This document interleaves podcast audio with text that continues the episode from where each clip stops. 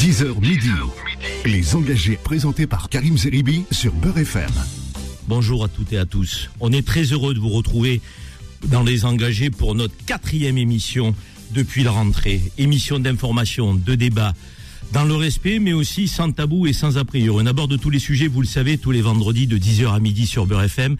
Et aujourd'hui, entouré de mon équipe habituelle, Zora à la réalisation, euh, Lou et Faudine, mes deux journalistes qui m'entourent et qui préparent l'émission avec moi. Donc euh, on vous a préparé un programme, euh, j'ai envie de dire, euh, très intéressant parce que les deux sujets sont au cœur de l'actualité. Bonjour Faudine. Ça va, tu vas bien? Oui, ça va, super. Bon. Alors qu'est-ce que euh, tu nous dresses comme programme aujourd'hui dans les engagés? Eh ben, mon cher Karim, la semaine a été riche en actualité dans le programme des engagés. Nous aurions pu retenir les obsèques de la reine d'Angleterre, Elisabeth II, qui se prépare avec l'arrivée de son cercueil à Londres, ou encore la prolongation du bouclier tarifaire en 2023 et le versement d'un chèque exceptionnel de 100 à 200 euros à destination des plus modestes, annoncé mercredi par la première ministre Elisabeth Borne.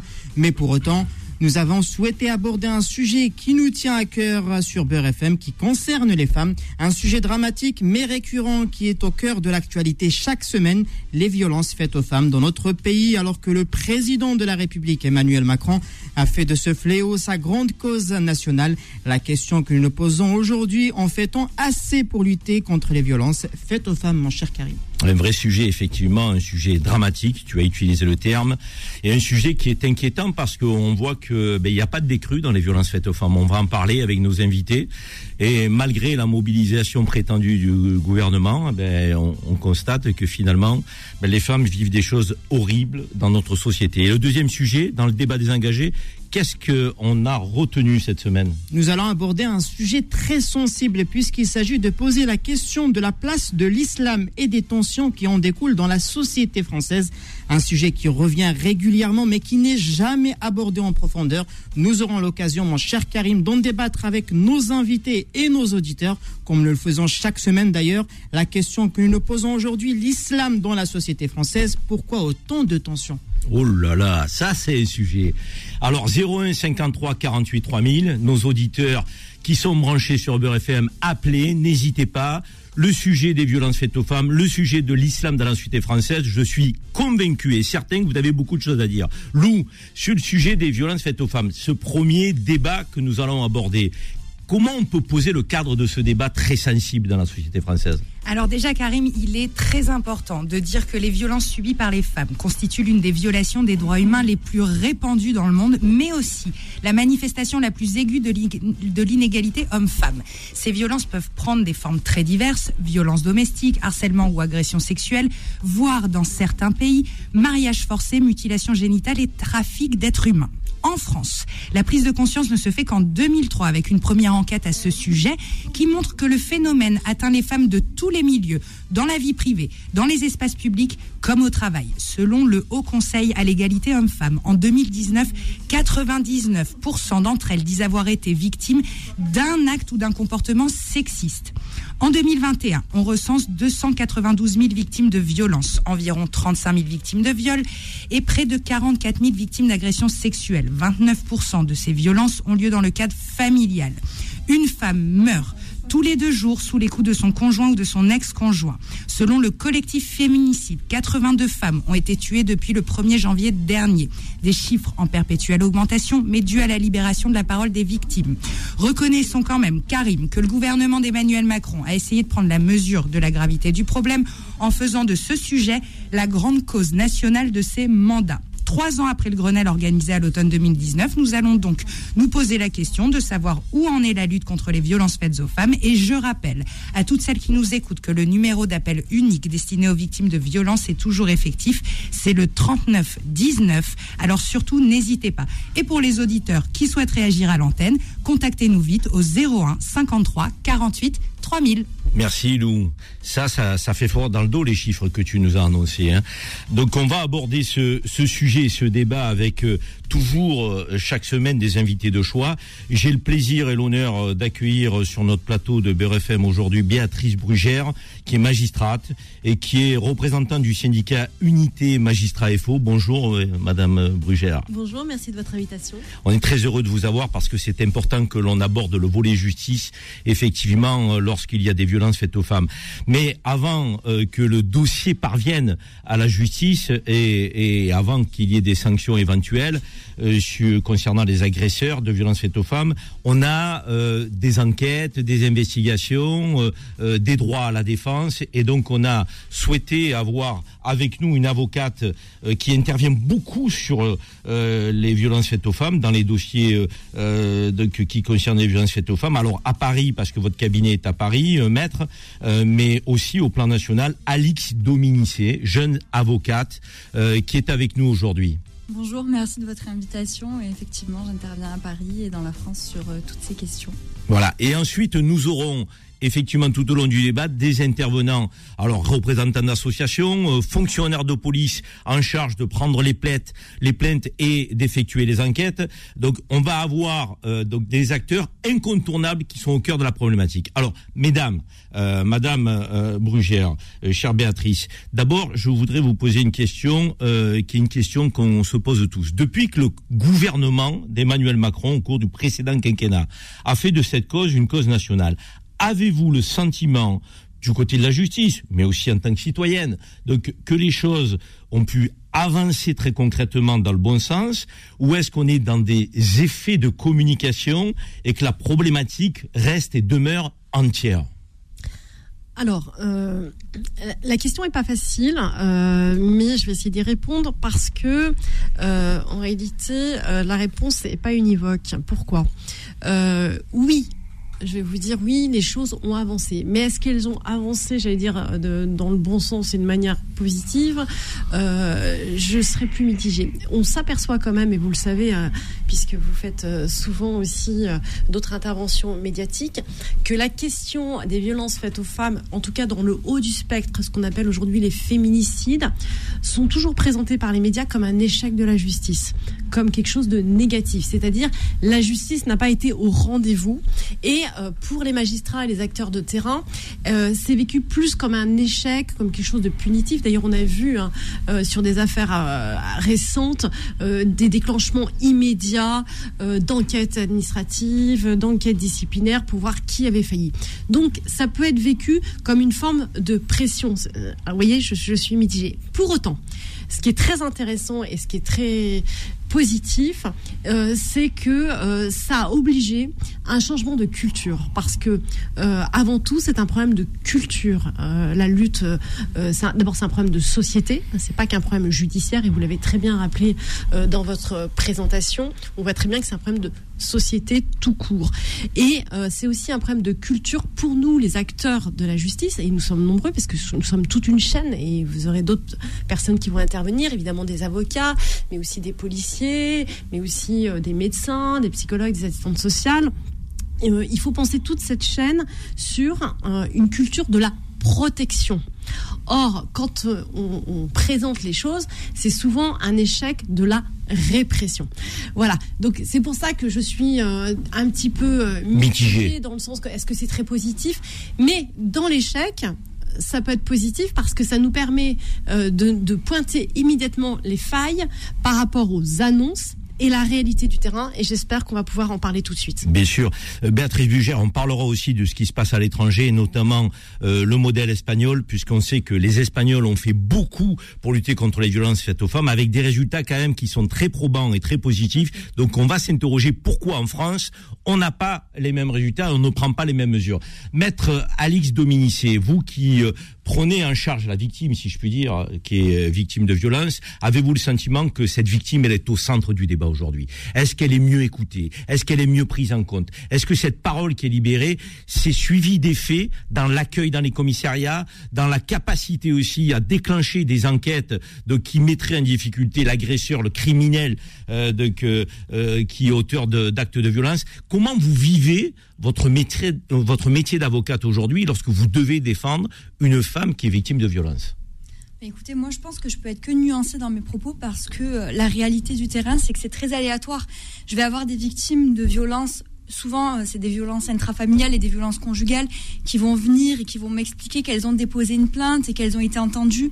Et, là où je vous dis que je suis nuancée, c'est que parfois elles ont reçu un accueil euh, où on a pris en considération les violences et qu'on les a tout de suite euh, écoutées, auditionnées et qu'on a interpellé très rapidement l'auteur des violences. Et à l'inverse, parfois j'ai des victimes qui viennent et qui me disent mais j'en suis à ma cinquième, sixième plainte, il a toujours pas été entendu, il n'y a pas de suite et je sais pas que faire parce que je je ne sais pas où aller. J'ai souvent il y a tout un, un mécanisme d'emprise économique ou, euh, ou d'emprise psychologique qui fait qu'elles n'arrivent pas forcément à partir, mais quand qu'elles sont qu'elles sont bloquées et euh, elles, ne reçoivent pas l'aide nécessaire euh, des institutions qui devraient être là pour les écouter, pour les entendre, et, euh, et, et ça les bloque. C'est pour ça que je suis assez nuancée et qu'en fait c'est très aléatoire en fonction des commissariats, des gendarmeries et des, des intervenants. Lorsqu'une femme est victime de violence, maître, expliquez-nous rapidement le processus. Donc elle est victime de violence, soit elle fait le numéro euh, que euh, Lou a, a évoqué, c'est 3919. Donc et, je le répète parce que pour toutes les femmes victimes de violence, composez ce numéro, libérez la parole, n'ayez aucune crainte. Il faut que vous dénonciez votre agresseur.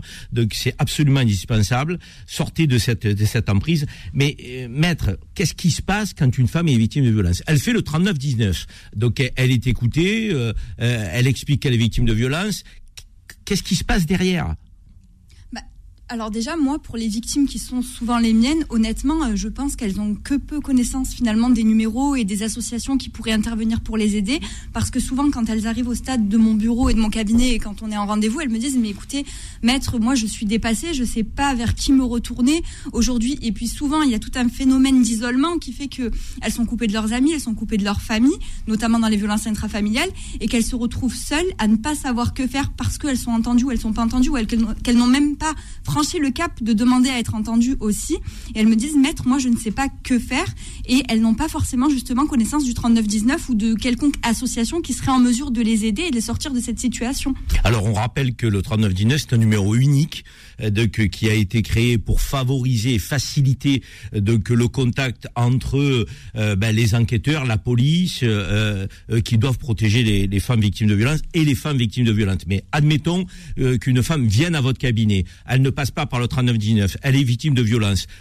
donc vous l'incitez à aller porter plainte si ça n'a pas été fait. Donc et derrière, est-ce qu'il y a une enquête qui se déclenche de manière automatique ou pas Explique-nous qu'on comprenne. Et puis que les femmes euh, aillent déposer plainte. Parce que moi j'entends dire parfois, euh, oui, ça sert à rien, il se passe rien derrière, ou on me dit que ma plainte il faut la, transformer en main courante. Parce que euh, qu'est-ce que qu'est-ce que vous conseillez aujourd'hui et qu'est-ce que vous nous dites de l'expérience qui est la vôtre?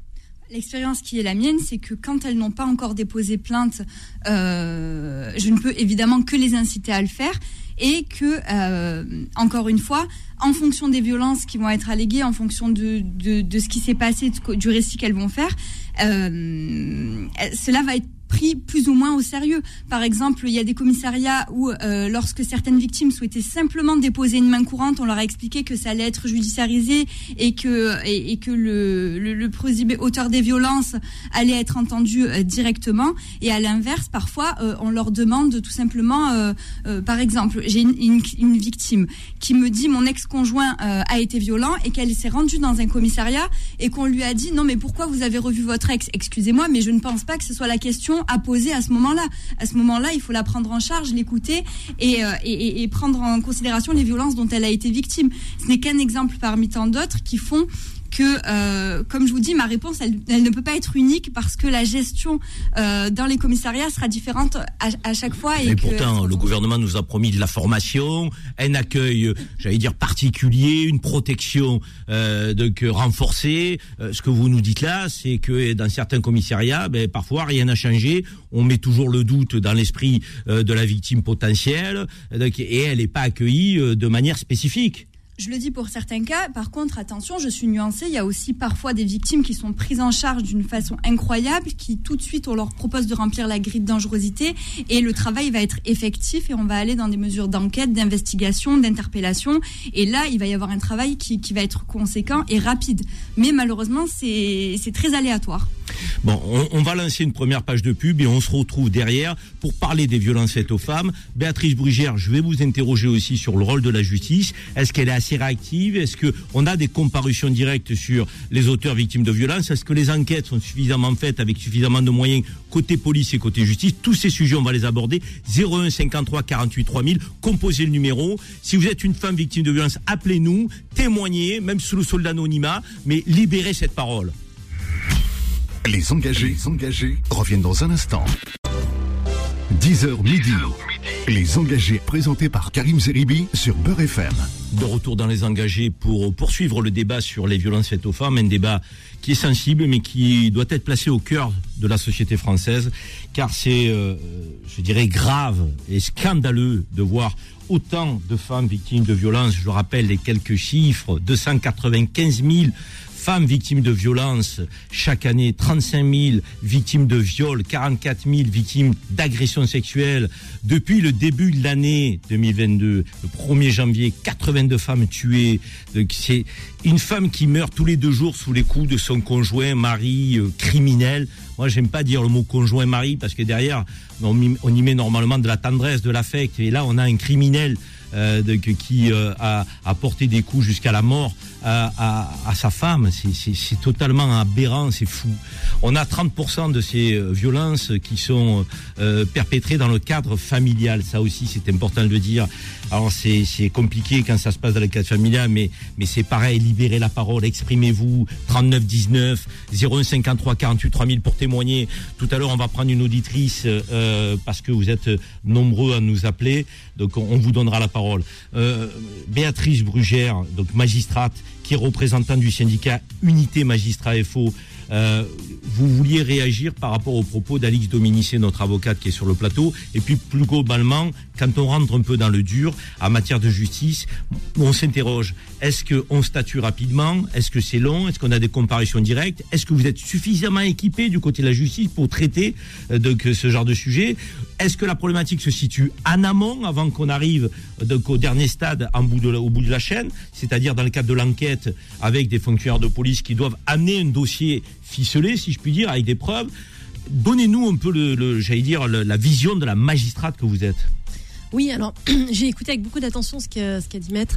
Euh, c'est vrai que pour nous, euh, entendre cet aléa euh, déjà sur le début, parce que nous, on est au milieu de la chaîne, hein, on n'est pas au début malheureusement, même si on est en, première ligne hein, dans l'action des parquets, c'est insupportable. C'est insupportable d'entendre que la réponse est totalement inégale. C'est un vrai sujet, et c'est un sujet qu'il faut ramener à une vision plus générale de la faiblesse de la justice sur tous les contentieux. C'est-à-dire qu'aujourd'hui, euh, on n'est pas bon euh, sur ce contentieux qui est majeur et dont je rappelle que, à juste titre, elle est devenue une cause nationale et on ne peut que s'en réjouir, euh, mais qui n'est pas satisfaisant. Pourquoi? Parce que c'est vrai qu'aujourd'hui, la difficulté de ces procédures pour nous, magistrats, c'est d'avoir des procédures qui tiennent la route. Ça veut dire quoi? C'est-à-dire des preuves, parce qu'évidemment, euh, on, est sur des choses extrêmement graves. On est souvent dans le cadre de l'intime. Donc, avoir des preuves, c'est compliqué parce que euh, souvent, les victimes ont peur. Euh, souvent, elles sont dépendantes économiquement, psychologiquement. Il y a des enfants, etc., etc. Il peut y avoir du chantage. Bon, bref. Donc, déjà, la première difficulté, c'est de pouvoir déposer plainte. Donc, il faut concentrer nos efforts et je crois que c'est en train de se faire. Hein. Il faut quand même aussi être positif. Il y a une forte mobilisation euh, euh, des policiers et je, le souligne et je m'en félicite. Mais pour autant, ils ont les mêmes difficultés que nous. C'est-à-dire que les effectifs, ça s'invente pas. La formation, ça prend du temps. Le changement de culture, c'est aussi quelque chose de très particulier. Et puis derrière, et vous l'avez très bien dit, il ne faut pas que ça soit que des effets d'annonce, il faut des moyens. Euh, vous avez évoqué l'Espagne on en parlera peut-être plus tard, mais l'Espagne a pris beaucoup d'avance sur nous. Euh, Depuis longtemps, ils ont pris euh, à corps euh, ce sujet-là de façon globale, avec des budgets, avec une vision transversale. Et nous, malheureusement, même si on a des bonnes volontés dans les commissariats, il n'y a pas cette vision encore transversale, nationale, d'équipement à la fois intellectuel, matériel du recueil de la preuve. Or, si on ne vous croit pas, ce qui est la première chose, si vous ne déposez pas plainte, enfin ce qui est même avant euh, qu'on vous croit, mais ça va souvent ensemble, et que derrière il n'y a pas les moyens de faire des enquêtes, évidemment nous, euh, on n'est pas opérationnel et on n'est pas efficace. Donc je pense qu'il faut dans un premier temps, se concentrer sur cette phase euh, préalable qui est extrêmement importante. Là, il y a des choses à faire. Il faut sans doute spécialiser encore davantage. Euh, les, les Espagnols, qu'est-ce qu'ils ont fait On, on va peut-être, euh, Béatrice, avant de prendre l'exemple espagnol, donc venir sur le, le terrain de la police nationale, donc euh, puisque vous nous parlez de l'amont et effectivement vous avez raison de le dire. On est en ligne avec Caroline, qui est fonctionnaire de police et qui euh, euh, recueille les plaintes, euh, établit euh, des enquêtes parce qu'elle travaille au sein du groupe intra-famille, donc dans un commissariat que je citerai pas euh, parce qu'on a envie aussi que Caroline puisse préserver son anonymat. On sait très bien que euh, dans un- certaines institutions parler vrai sans a priori sans tabou, ben c'est pas toujours mal bien perçu. Donc Caroline, bonjour. Oui, bonjour. Merci Caroline d'avoir accepté de, de témoigner en tant que fonctionnaire de police. Donc euh, je l'ai dit, vous travaillez au sein d'un groupe euh, intra-famille, vous recueillez les plaintes, vous déclenchez des euh, enquêtes, donc euh, vous investiguez. Euh, donc euh, alors on a parlé de la formation des fonctionnaires de police. Euh, c'est du pipeau ou vous êtes réellement formé pour accueillir les femmes victimes de violences? Première question. Deuxième question, est-ce que vous avez les moyens humains euh, donc pour accueillir et pour déclencher les enquêtes? Euh, Est-ce que les conditions d'accueil sont dignes de ce nom pour une femme victime de violence aujourd'hui en 2022 dans notre pays Alors, je vais répondre à la première question. Donc, euh, tout d'abord, euh, nous avons une formation euh, sur Internet, sur intranet, donc, donc de quelques heures. Hein. C'est-à-dire, attendez, ben- attendez, on va s'arrêter sur la formation. C'est-à-dire que vous vous, vous formez à distance à travers à un module de formation euh, de, que par Internet. Il est obligatoire, il est optionnel. Oui, il est comment obligatoire. Non, non, non, il est obligatoire. Donc, on fait une formation euh, donc sur intranet, et puis après, c'est c'est au feeling, c'est euh, c'est par par nous-mêmes. Donc euh, voilà quoi. Et puis quand euh, quand une dame franchit euh, la porte du commissariat pour euh, déposer plainte ou même ne- si elle ne souhaite pas déposer plainte, nous immédiatement on ouvre l'enquête. Voilà, on la laisse pas repartir euh, comme ça. Donc vous Voilà. êtes en train de nous dire, Caroline, que quand même les conditions d'accueil ont changé ces dernières années. Tout à fait, tout à fait. Une, femme, dame qui franchit le commissariat, elle est immédiatement prise en compte.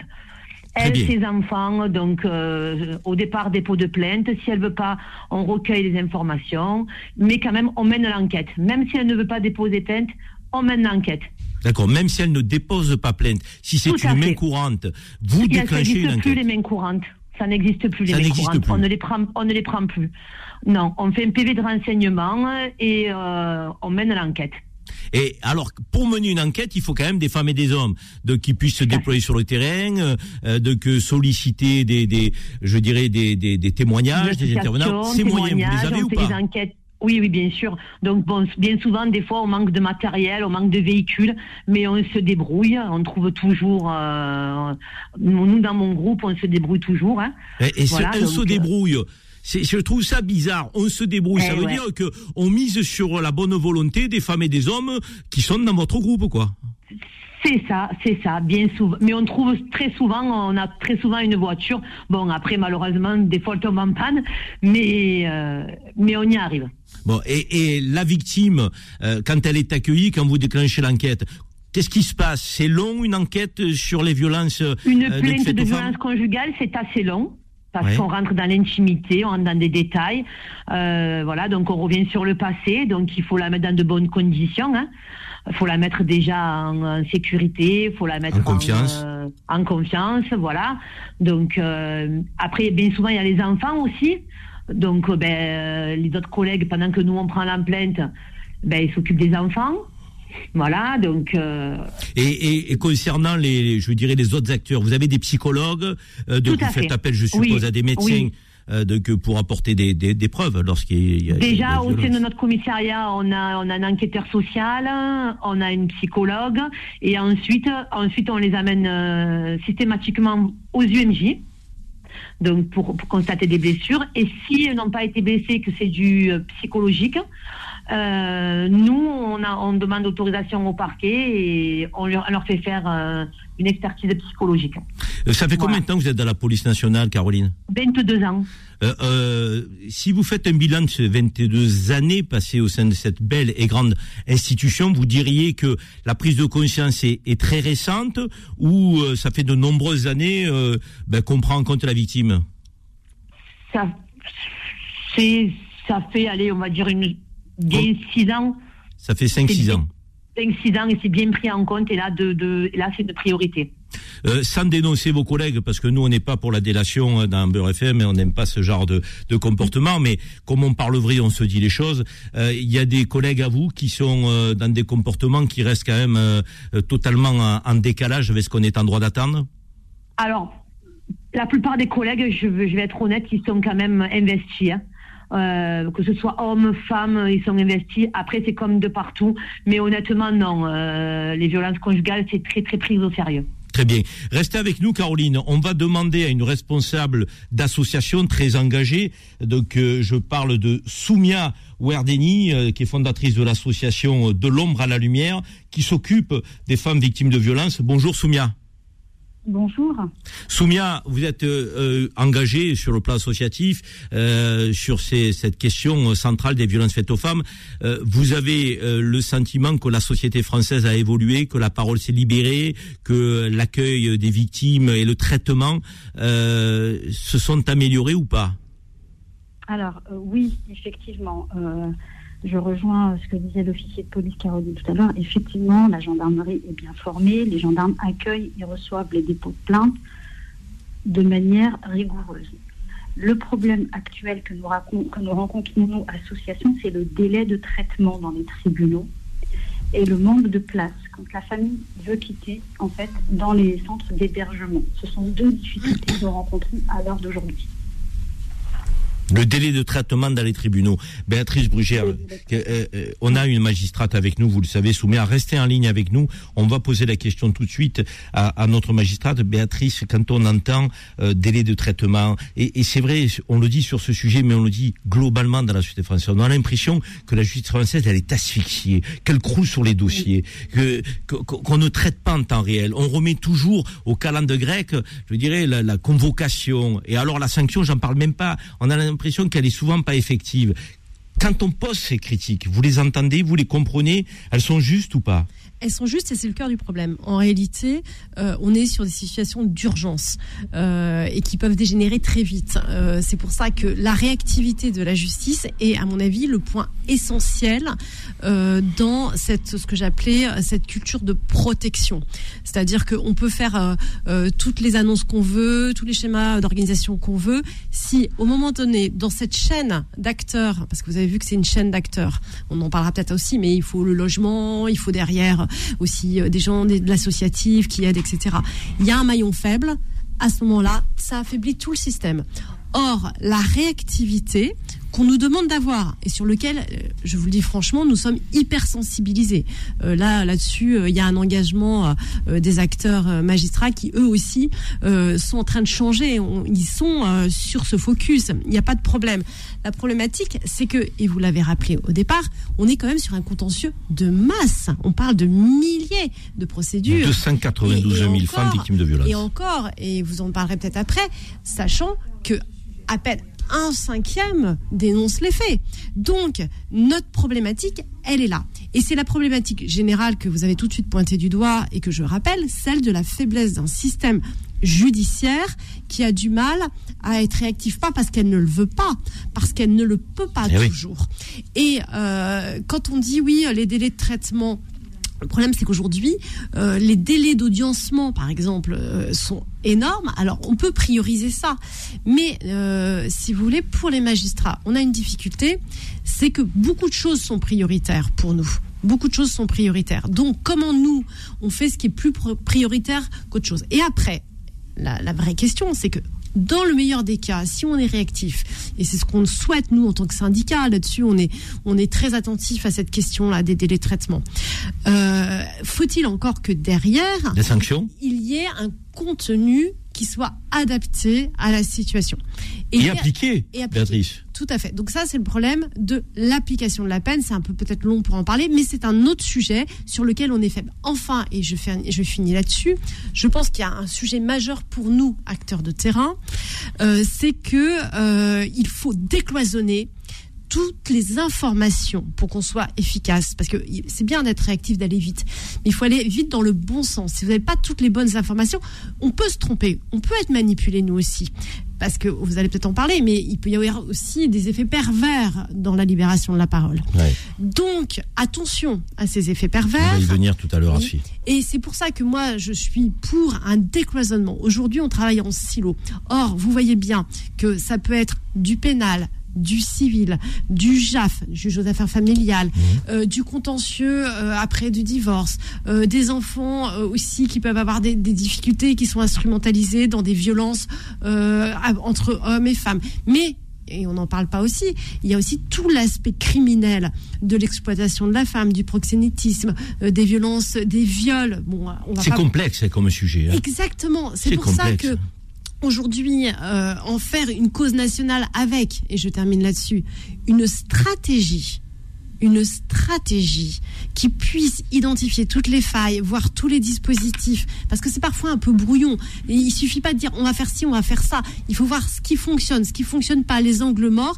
Et encore une fois, je pense que bien sûr la formation, bien sûr la réactivité, bien sûr le renforcement de la justice, mais surtout le décloisonnement des acteurs qui puissent travailler ensemble vite et bien. Merci Béatrice. On a la chance d'avoir une magistrate avec nous autour de la table. On parle concret là, de on n'est pas dans des effets de manche. Donc, euh, ce sont les principaux acteurs. On a Lilou qui est en ligne, qui nous appelle de Paris. Euh, Lilou, bonjour. Oui, bonjour. Lilou, votre témoignage, c'est quoi? Vous avez été victime de violence? Vous voulez parler de ce sujet? Euh, Dites-nous ce que vous avez sur le cœur. Alors moi, je vais peut-être pas forcément développer tout ce que j'ai sur le cœur, sinon je pense que je prendrai la parole pendant trois heures. Mais j'ai été enfin, j'ai vécu pendant 9 ans avec un pervers narcissique, donc. Euh, ça s'est terminé au bout de ces 9 ans par euh, trois coups de couteau. Euh, ce qu'il faut savoir, c'est que j'ai vécu dans ce bain pendant très très longtemps et que ma question, moi, à l'heure actuelle, en dehors de tout ce qui peut se passer autour en fait de la victime, c'est-à-dire porter plainte, les magistrats, le juge des affaires familiales, les mesures de protection, c'est qu'avant tout ça, ce qu'il faut se dire en tant que victime, c'est qu'on est très très isolé face à, face à, un pervers ou face à un ex-conjoint ou peu importe la situation. Et que déjà, le fait juste de pouvoir prendre la parole, c'est juste le parcours du combattant. Mais c'est ça, en fait. À partir du moment où on est arrivé. Oui. Et 9 ans. Vous avez subi pendant 9 ans de que les violences, le harcèlement, les, les, les humiliations et agressions trois euh, fois au couteau la première question que j'ai envie de vous, de, vous poser, mais sans aucun jugement, sans aucun jugement, pourquoi on attend aussi longtemps, Lilou? Pourquoi on attend aussi longtemps? Parce que ça se passe pas aussi facilement que ça. Sur la période de 9 ans, quand on est face à ce genre de pathologie et ce genre de personnes, on ne sait même pas qu'on est sous l'emprise déjà. C'est ça le problème en fait. C'est qu'on ne sait même pas qu'on a en face de nous une personne qui a une pathologie grave. Et on se retrouve dans un tourbillon dans lequel on a peur en fait. Bien sûr. Financièrement, on ne peut pas s'en sortir. On sait qu'on a des enfants, comme c'était mon cas, et qu'on ne peut pas forcément se débrouiller seul. Et la crainte, c'est si je parle. Qu'est-ce qui se passe derrière Qu'est-ce qui va se passer derrière pour ma personne? Parce que je crains. Vous êtes libéré aujourd'hui, Lilou, de ce pervers narcissique? Absolument.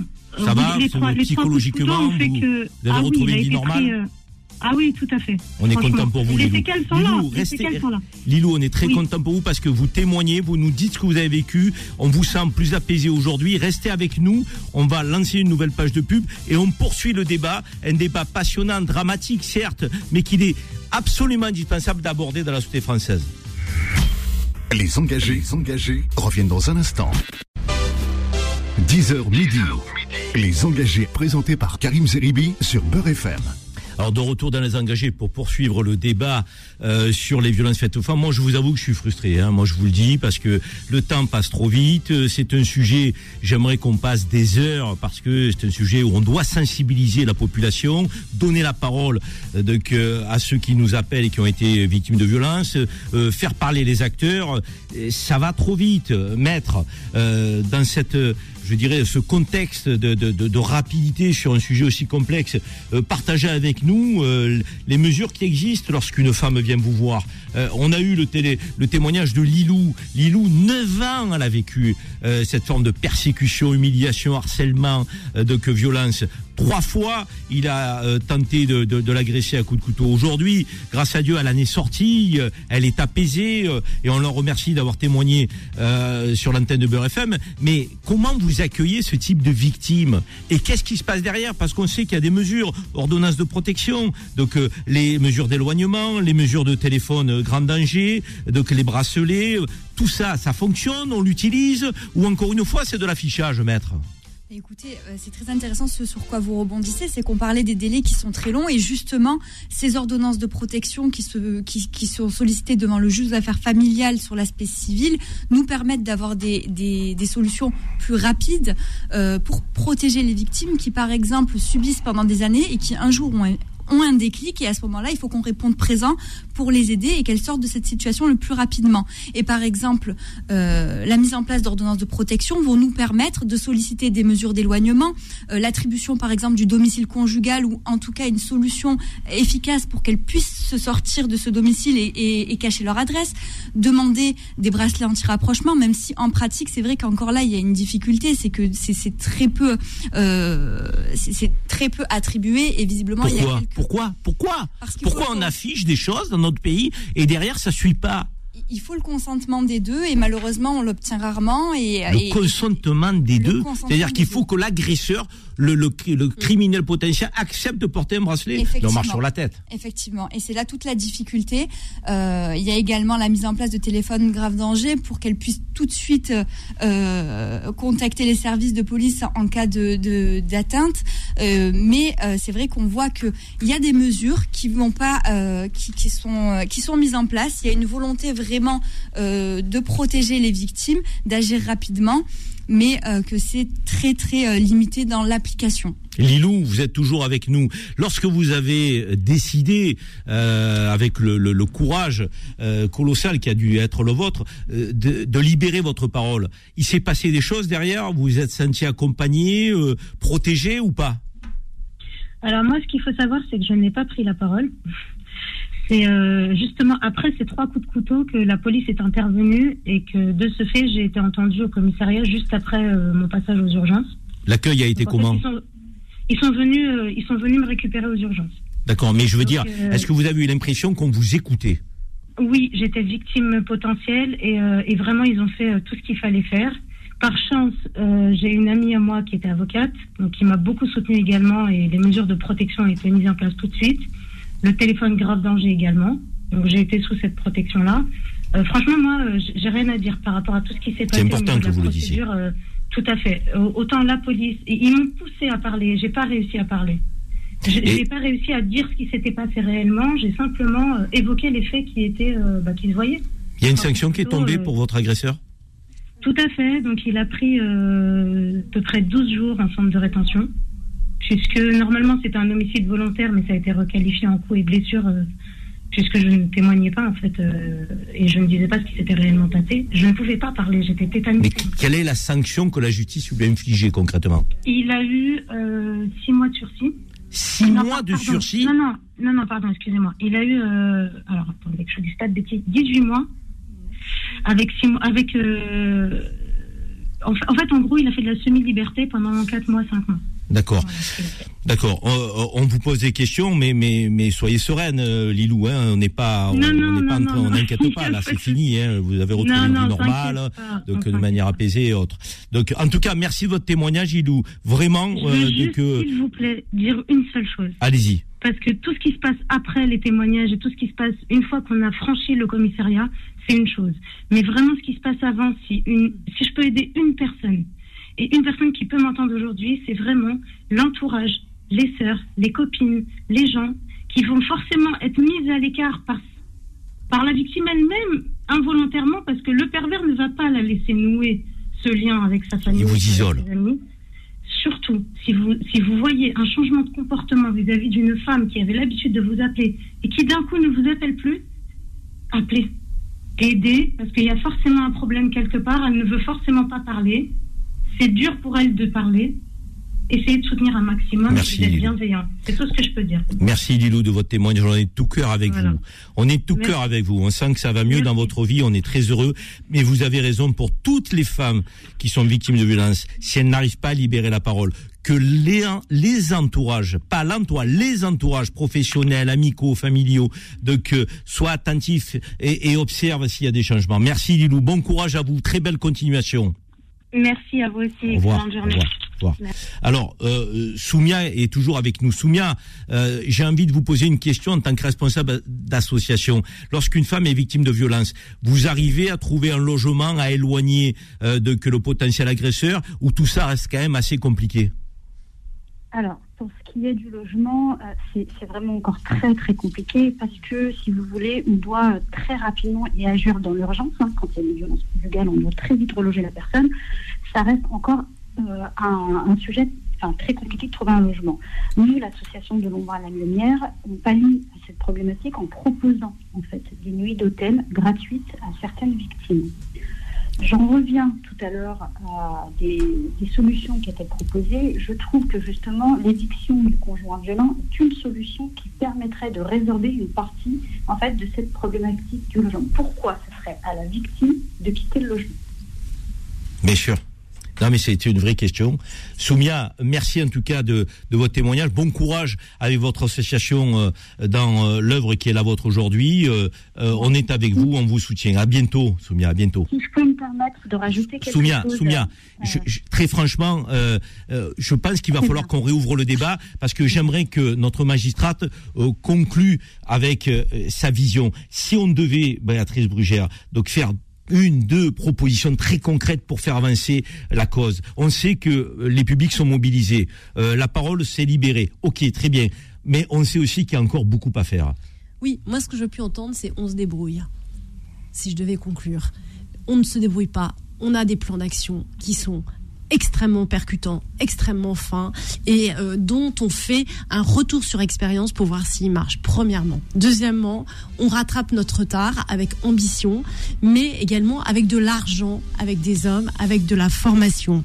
Enfin, parce qu'il faut bien comprendre, on a fait des efforts, on a des moyens aujourd'hui. Mais le point aussi extrêmement important, c'est de dire Attention, la justice a son rôle de protecteur, mais également de sanction. Là, il faut peut-être revoir le logiciel de la manière dont on sanctionne, parce que quand on sanctionne, c'est trop tard souvent.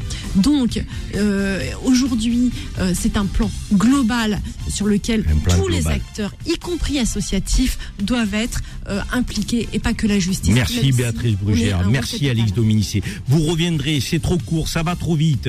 Donc on, on- on enchaîne une nouvelle page de pub, mais on revient très vite. 10h midi. Les engagés présentés par Karim Zeribi sur Beurre FM. De retour dans les engagés pour poursuivre le débat. Alors moi je suis frustré, je vous l'ai dit tout à l'heure, mais je vous le redis, ce débat sur les violences faites aux femmes, très rapidement on va le remettre au goût du jour, parce que c'est pas possible, on ne peut pas le traiter comme on l'a traité. Oui, nous sommes le TGV de la liberté d'expression, mais on a aussi besoin de passer du temps, de donner la parole à nos auditeurs, de questionner les experts. On va revenir très rapidement. Je remercie Béatrice Brugère, magistrate qui était avec nous, Alix Dominici, avocate, Soumia, responsable associatif, Caroline, fonctionnaire de police, Lilou qui a témoigné. Un débat riche, passionnant qu'on va effectivement remettre au goût du jour. Alors, on a notre rubrique de la semaine, c'est le Conseil citoyen. Lou, le Conseil citoyen cette semaine, c'est quoi? Eh bien, écoutez, Karim, comme chaque semaine, nous sommes en ligne avec Maître Hervé Serroussi, avocat en indemnisation de dommages corporels et figure montante du barreau de Marseille. Aujourd'hui, il va nous parler du régime matrimonial. Quel contrat, cho- quel contrat choisir lorsqu'on se marie? Quelles conséquences aura-t-il en cas de divorce? Auprès de qui le prendre Et combien ça coûte? On vous explique ça tout de suite. Bonjour, maître. Vous allez bien, maître Serroussi? Bonjour, bonjour à tous. Allô? Oui, bonjour, bonjour à tous. Bonjour à tous. Euh, maître, euh, vous avez choisi un thème qui doit parler à, beaucoup de nos auditeurs, à nombreux de nos auditeurs, donc euh, le régime matrimonial, le contrat de mariage. Euh, Qu'est-ce que vous avez à nous dire sur cette question qui concerne tout le monde, les gens qui sont mariés, les gens qui vont se marier? Donc je vous laisse poser le thème du, du conseil de la semaine. Tout à fait, Karim. Mais finalement, lorsqu'on décide de se marier, lorsqu'on prend cette décision, on va sans le vouloir, sans le savoir finalement, rentrer dans le cadre d'un régime qu'on appelle le régime matrimonial. Euh, ce régime matrimonial, finalement, c'est un ensemble de règles euh, que vont devoir appliquer les époux. C'est un peu ce qu'on vous rappelle au moment où vous vous mariez, lorsque le maire prend la parole et va vous donner les obligations qui vont être les vôtres avec votre époux ou votre épouse, finalement. Euh, ces obligations qu'on appelle le régime primaire. Euh, Au-delà de ce régime primaire, qui est finalement le régime qui va s'appliquer pour toutes les parties et dans le cadre de tous les contrats ou pas qu'on va choisir, euh, on va avoir la possibilité euh, de faire un choix. Et en fonction de ce choix, ça va avoir plus ou moins des conséquences importantes sur les droits et les obligations des époux. Concrètement, on a quatre types de régimes. Le régime légal, c'est le régime finalement dans lequel on ne fait pas de choix. Si on ne fait pas de choix, si on ne va pas devant un notaire, on est marié sous le régime de la communauté. Le régime de la communauté universelle, le régime de la séparation des biens et le régime de la séparation des biens réduit aux acquis. Aujourd'hui, je pense qu'il est important d'aller finalement sur le régime de la communauté et de la séparation des biens parce qu'on est dans 99% des cas pour tous les Français dans ces deux régimes-là uniquement. Et, s'il y a euh, un choix qui est fait, qui est de sortir du régime de la communauté, donc l'autre option, euh, c'est le contrat. Le contrat, euh, vous le préconisez, vous, maître, ou pas? Alors moi, si, vous voulez, ce que je pense, c'est que c'est finalement en fonction des profils des uns et des autres. C'est-à-dire que pour reprendre rapidement les grands thèmes, vous vous mariez sans contrat, vous ne faites pas de choix euh, initialement d'aller chez un notaire, vous êtes marié sous le régime de la communauté. Cette communauté va faire en sorte que finalement tout ce que vous allez acquérir dans le cadre de votre mariage va tomber dans le patrimoine commun des époux. Sauf ce que vous avez acquis avant, qui va rester la propriété de chacun d'entre eux. Euh, dans le cadre du régime de la séparation des biens, finalement, vous allez opter pour un régime qui est beaucoup plus strict. Vous allez avoir une grande liberté, d'accord, dans le cadre de la gestion de vos biens, puisque tout ce que vous allez acquérir à la suite du mariage va être la propriété ex- ex- exclusive de celui qui l'a payé. Les revenus sont euh, chacun les siens. Euh, il n'y a pas de mélange dans le cadre des comptes bancaires, dans cadre d'acquisition patrimoniale. Finalement, moi, ce que je pense, c'est que lorsqu'on est dans le cadre d'un profil plus ou moins risqué, euh, vaut mieux choisir un contrat de mariage, effectivement. Mais maître, c'est pas facile de dire lorsqu'on se marie euh, qu'on peut envisager effectivement le divorce ou la séparation. Vous comprenez bien quand même que lorsqu'on se marie, on se marie pour la vie. En tout cas, c'est euh, le choix euh, de ceux qui ont envie de se marier. Et pourtant, la réalité elle est bien différente. Un mariage sur deux se termine en divorce aujourd'hui. Donc concrètement, maître, ce contrat, il faut le sou- souscrire quand, auprès de qui, et puis pour terminer, combien ça coûte, quoi? Alors Karim, vous avez raison. Lorsqu'on se marie, normalement c'est pour la vie. Euh, sauf que euh, y a quand même une petite tolérance à la chose, c'est que lorsque vous allez choisir ce contrat de mariage, vous allez aussi protéger votre mariage. Euh, J'allais dire, si un des époux va être mis en faillite, en liquidation, ben, finalement il ne va pas engager le patrimoine de son conjoint. Alors combien ça coûte? Auprès de qui faut-il le souscrire? C'est relativement simple. La meilleure des choses, c'est de le souscrire avant son mariage. C'est obligatoirement fait devant un notaire. Et puis, au niveau du coût, finalement, euh, entre les émoluments du notaire, ses honoraires, les frais fixes et les frais de publicité, ça coûte entre 350 et 500 euros. Alors, euh, c'est vrai que c'est toujours très compliqué d'évoquer cette problématique avant le mariage, mais finalement, vaut mieux s'y pencher, être bien conseillé par un avocat ou un notaire, et puis derrière prendre la bonne décision pour le mariage pour la gestion patrimoniale, pour les enfants et surtout en cas de décès ou de divorce. Merci maître, maître Serroussi, avocat au barreau de Marseille, un avocat qui monte, une figure montante du barreau de Marseille. Merci maître, à la semaine prochaine. Merci beaucoup. Au revoir. Alors, on va lancer le deuxième débat des engagés. Le débat des engagés. Deuxième débat des engagés, c'est l'islam dans la société française. Pourquoi autant de tension, loup, ce débat qu'on a souhaité aborder. Alors il est touchy, euh, il y a des gens qui nous disent, ben, euh, FM, vous n'avez pas peur d'aborder les débats. Non, nous on a peur de rien, on aborde tous les débats, Oh, nous sommes des démocrates et euh, on a envie d'aborder sans tabou et sans a priori, dans le respect républicain de tous les débats de la société française. Et ce débat, il existe, l'islam dans la société française. Comment on pourrait le, le poser, le caractériser, Lou? Alors on va déjà donner quelques chiffres clés, Karim. Avec environ 5 millions de fidèles et plus de 2500 mosquées, l'islam est la deuxième religion de France après le christianisme. Il s'agit donc de la première communauté musulmane de l'Union européenne. On estime à 8% le nombre de musulmans dans la population française, un chiffre très souvent surestimé par l'opinion publique. Essentiellement issus de l'immigration des années 60, les populations musulmanes sont aujourd'hui souvent de deuxième, de troisième, voire de quatrième génération. Dans un souci d'organiser cette religion, Karim, l'État français tente depuis 30 ans de structurer ses relations avec les musulmans. De nombreuses fédérations nationales existent telles que la Grande Mosquée de Paris, l'UOIF devenu aujourd'hui musulman de France, que le gouvernement consulte régulièrement et qui se réinvente au gré des changements sociétaux.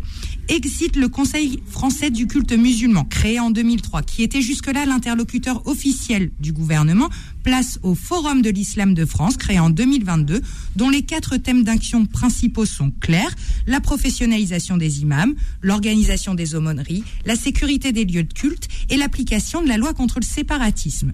Une fois ce cadre posé, Karim, il faut aussi rappeler que la religion musulmane fait face à une islamophobie croissante avec une augmentation des actes anti-musulmans, surtout depuis les attentats de 2015 qui n'ont fait que rajouter de la sensibilité à un sujet déjà très tendu, côté population comme côté politicien. Il est impératif, en effet, de ne pas confondre islam et islamisme. Il y a bien une bataille contre l'islamisme radical en France, à savoir une bataille politique contre un extrémisme religieux, mais cette bataille, la plus grande partie des musulmans de France la mène et la partage aussi. On en débat donc tout de suite avec vos invités, Karim, et je rappelle surtout à tous nos auditeurs qu'ils peuvent nous appeler dès maintenant pour réagir au 01 53 48 3000. Merci Lou, très clair la manière tu as posé le débat, comme d'habitude Lou. Euh, moi je suis très heureux d'ouvrir ce débat et d'ouvrir ce débat sur Beurre FM avec des invités de choix. Shemseddin Hafiz, recteur de la Grande Mosquée de Paris, avocat de profession, faut-il le rappeler, qui a écrit un ouvrage qui s'intitule N'en déplaise à certains, nous sommes les enfants de la République. Ça, c'est un titre qui, qui claque. Bonjour, monsieur le recteur. Bonjour. On est très heureux de vous avoir sur le plateau. Merci. Vous avez en face de vous et à ma droite Abdelali Mamoun, imam et auteur de l'ouvrage L'islam contre le radicalisme aux éditions du CERF. Bonjour. Bonjour Karim. Ça va, vous allez bien. Abdelali? Ça va très bien et toi? Bon, messieurs, on est content de vous avoir parce que dans notre beau pays, beau et grand pays que l'on aime tous, on a pour habitude d'aborder les questions d'islam sans les musulmans. Donc, euh, et, et moi, je suis toujours euh, choqué de voir que tout le monde débat de l'islam, mais on n'invite jamais d'imam. Le recteur de la mosquée, moi, je le vois rarement sur les plateaux, euh, alors qu'il écrit des livres. euh, et on parle des femmes voilées sans les femmes voilées. On parle de de de, de viande de halal. On parle de mosquée. Mais- mais les musulmans, à quel moment on leur donne la parole? Alors aujourd'hui, nous, on a voulu avoir deux référents. Le recteur de la mosquée de Paris, qui est aussi à la tête de la fédération de la mosquée de Paris, et qui lance sa première université d'été. euh, donc, euh, et ça, c'est- un événement qui va démarrer cet après-midi avec euh, l'inauguration jusqu'à dimanche. Euh, Shemseddin euh, Hafiz, recteur de la mosquée de Paris, de la grande mosquée de Paris, si je vous dis l'islam dans la société française, pourquoi autant de tensions? D'emblée, vous avez envie de me répondre quoi? Ben, D'abord, euh, comme Lou l'a expliqué, il y a euh, à peu près 5 millions de, personnes, de cultures, de, euh, qui pratiquent l'islam. Et ils sont divers, ils sont variés. Il n'y a pas une communauté homogène, un bloc. Il y a d'abord des anciennes nationalités, une, une attache à un pays d'origine, et puis surtout, surtout, il y a une pratique culturelle. Et nous avons en France, euh, pendant des années, on a été traversé par euh, des, euh, des euh, je dirais, islam très rigoristes venant de certains pays qui n'ont rien à voir avec ni l'histoire ni ni l'islam tel qu'on nous on l'a connu.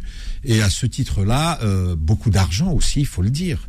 Il y a eu un moment donné, ici en France, on a déversé énormément d'argent pour effectivement acheter quelque part une forme de, de discours qui allait euh, traverser toute la société et qui continue aujourd'hui à traverser la société. Je vais le dire sans embâche parce que je l'ai écrit, c'est cet islam très rigoriste qui a été complètement dévoyé, d'abord sur la base du wahhabisme, sur la base de, de fractions euh, qui euh, ont pénétré à la fois d'abord les mosquées, il faut le dire, et l'ensemble de la société. Et nous sommes aujourd'hui à côté, il y a une crise identitaire.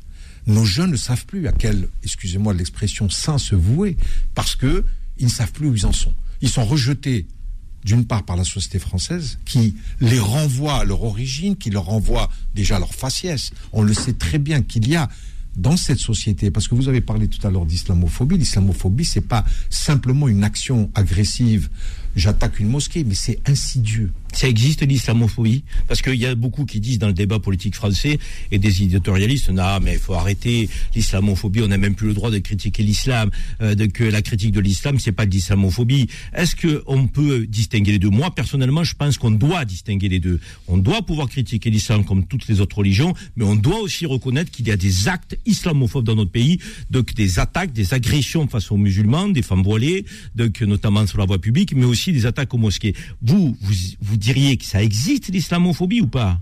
Écoutez, d'abord, euh, excusez-moi, mais je suis pas trop d'accord avec le terme islamophobie. Là également, on s'est accaparé de ce, ce terme-là pour en faire véritablement un outil de combat.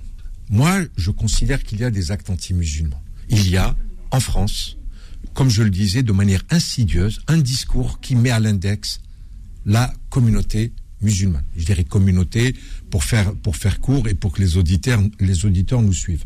Mais c'est ça qui, qui, qui me, qui me gêne le plus. On l'a vu à chaque élection. L'enjeu, c'est de taper le plus, c'est devenu un jeu. Taper sur les musulmans, taper sur l'islam, essentialiser. Quand vous entendez Éric Zemmour en permanence dire qu'il faut dégager les musulmans et que personne, per- c'est ça moi qui me gêne le plus. Vous parlez tout à l'heure euh, des Français qui parlent d'islam. Moi j'aimerais bien qu'ils parlent de l'islam. Mais qui défend l'islam? Qui défend les musulmans? Est-ce qu'il y a un grand intellectuel qui est monté au créneau en disant tais-toi, Éric Zemmour? C'est nous qui le faisons en permanence. Et vous pensez que ça n'est pas normal que l'on fasse appel à des tout. religieux pour rentrer dans le débat politique Vous n'êtes Absolument. pas favorable à ça Absolument. Parce que Moi- euh, moi, on me en reproche- réalité, en réalité, Monsieur le recteur, euh, on n'attend pas de la grande mosquée de Paris qu'elle parle sur le dans le débat politique des musulmans de France, qu'elle s'immisce dans le débat politique. On doit avoir des femmes et des hommes, citoyennes et citoyens français, de confession musulmane ou pas, qui abordent le débat euh, politique au sens noble du terme. Mais on ne doit pas euh, sans cesse appeler le religieux pour venir s'immiscer dans la politique. On m'a reproché d'avoir organisé un dîner à la mosquée de Paris pour voter Em- Emmanuel Macron. Bien évidemment que je n'ai pas à le faire. Mais je le fais aujourd'hui j'assume ce que j'ai fait. Parce que aujourd'hui, comme vous le dites si bien, Karim, c'est que les plateaux de télévision, euh, il y a une sélection qui se fait. Moi, je sais que Beurre FM m'a toujours invité. Je, j'ai euh, Ali Mamoun qui m'a invité plusieurs fois ici. Lorsque j'ai fait mon premier livre en 2006 euh, sur droit et religion musulmane, ça a été le seul qui m'a invité. Je n'ai jamais euh, fait l'objet euh, d'une quelconque invitation sur les Pourquoi plateaux. Pourquoi Pourquoi Je sais Mettons pas. les pieds dans le plat, on Mais se dit moi- des mais choses. moi- de toutes les manières, Vous je parlez trop bien. Il Non, faudrait non, que vous ayez demande- un accent du bled je ne vous invite. Pourquoi Ça, on me l'a déjà dit. Pourquoi je n'ai pas suffisamment l'accent du bled, et j'ai pas les cheveux frisés et je ne roule pas les airs. Mais moi, je m'en fiche. Moi, je, de- je ne demande d'autorisation à personne.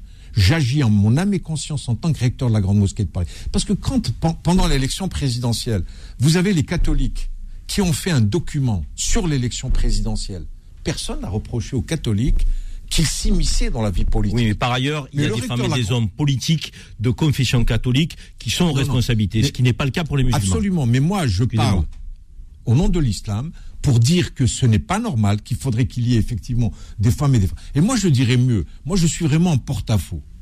Pourquoi? Parce que j'aimerais que les imams, ça soit eux qui prennent la parole. Moi, à quel titre je prends la parole? Je suis pas, je suis pas imam, j'ai pas fait d'études de théologie.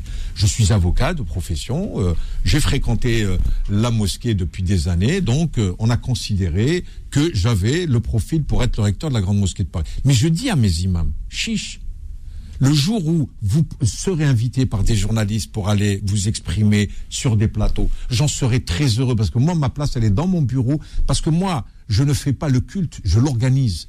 Le culte musulman, je ne le fais pas. Je n'ai pas à faire euh, euh, de, de l'interprétation ou des commentaires sur des versets coraniques ou, ou sur va- des hadiths. Ce n'est pas mon rôle. À un moment donné, j'ai dit que j'étais laïque, on me l'a reproché. Oui, je suis laïque. Alors- je suis à la tête d'une grande mosquée, qui est la grande mosquée de Paris, que je considère comme étant le phare de l'islam. Mais à aucun moment, je peux me dire que je suis religieux. Je ne le suis pas. Et donc, je joue mon rôle. Lorsque j'invite à déjeuner, à dîner, pardon, un certain nombre de personnes pour rester dans le pacte républicain. Parce que ce que vous dites aujourd'hui, ce qui est important, c'est que la plupart de notre communauté, elle s'inscrit dans ce débat républicain. Elle se considère comme citoyen français à part entière. Et certains, aujourd'hui, heureusement pas tous, mais certains, notamment des hommes politiques qui en ont fait un véritable, euh, je dirais, euh, euh, fonds de commerce, passent leur temps à essentialiser. Et encore une fois, Il n'y je a pas le dis, Zemmour, hein, parce que vous parlez d'Éric Zemmour, mais Il y a euh, pas dans, la, Zemmour. dans la classe politique, euh, moi je peux vous dire qu'il y en a beaucoup qui sont d'une grande hypocrisie savez, je me suis- avec cette question. Donc que, que ce soit de droite ou de gauche, il y a de l'instrumentalisation euh, de, que- de cette question de l'islam en France, et c'est assez désagréable. Donc il y a l'extrême droite, certes, mais il n'y a pas que l'extrême droite. L'instrumentalisation, elle est venue de tous les bords à un moment donné. Donc euh, on a, euh, chez Shemseddin Hafiz, vous avez parlé d'imam, on a un imam avec nous, euh, Abdel Mamoun, qui est imam et qui est, très connu des auditeurs de Beurre FM et qui est auteur de l'ouvrage L'islam contre le radicalisme. Abdel Ali, euh, quand on parle théologie, euh, pourquoi on n'invite pas plus euh, sur les plateaux les islams pour, les, les, imams pardon pour parler d'islam? J'ai l'impression que tout le monde s'érige en, en, en théologien. Tout le monde parle de l'islam. Ah, Il y a tel verset, il y a tel euh, hadith, il y a tel. C'est de la folie. Pourquoi vous n'êtes pas plus entendu et, visible lorsqu'on parle du sujet? Je parle pas de politique, je parle de théologie, je parle de religion musulmane. Bonjour à tous d'abord, merci à toi de m'avoir invité Karim. Le sous-titre de mon livre s'appelle donc d'abord l'islam contre le radicalisme, c'est le titre, mais en dessous il y a marqué manuel de contre-offensive. Qu'est-ce que ça veut dire?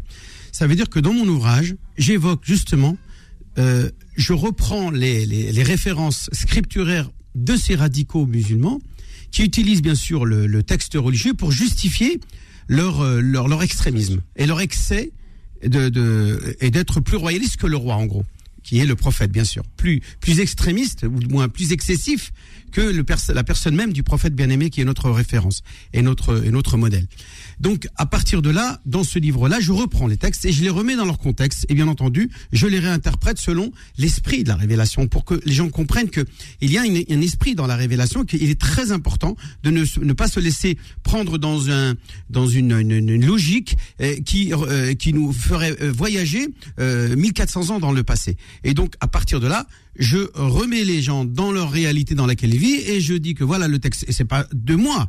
Bien entendu, je dis pas moi le grand imam référent. Non, je me réfère bien entendu à des savants qui me soutiennent dans euh, cette compréhension du texte selon la visée de la loi, selon en prenant en compte la visée de la loi et la finalité du texte. Et c'est très important. Et c'est le rôle des imams. Ce sont ces experts-là qui vont euh, nous euh, permettre de justement d'adapter l'islam aux, euh, aux valeurs républicaines et à notre contexte français. On, on va y revenir avec tous les deux. Euh, euh, on va lancer une page de pub, mais au retour, on va parler l'islam euh, compatible avec les valeurs de la République. Euh, point d'interrogation, bien sûr. Moi, je dis oui, et sur Beurre FM, on dit oui parce qu'on est convaincu que c'est compatible, mais on va vous entendre. Les principes de laïcité.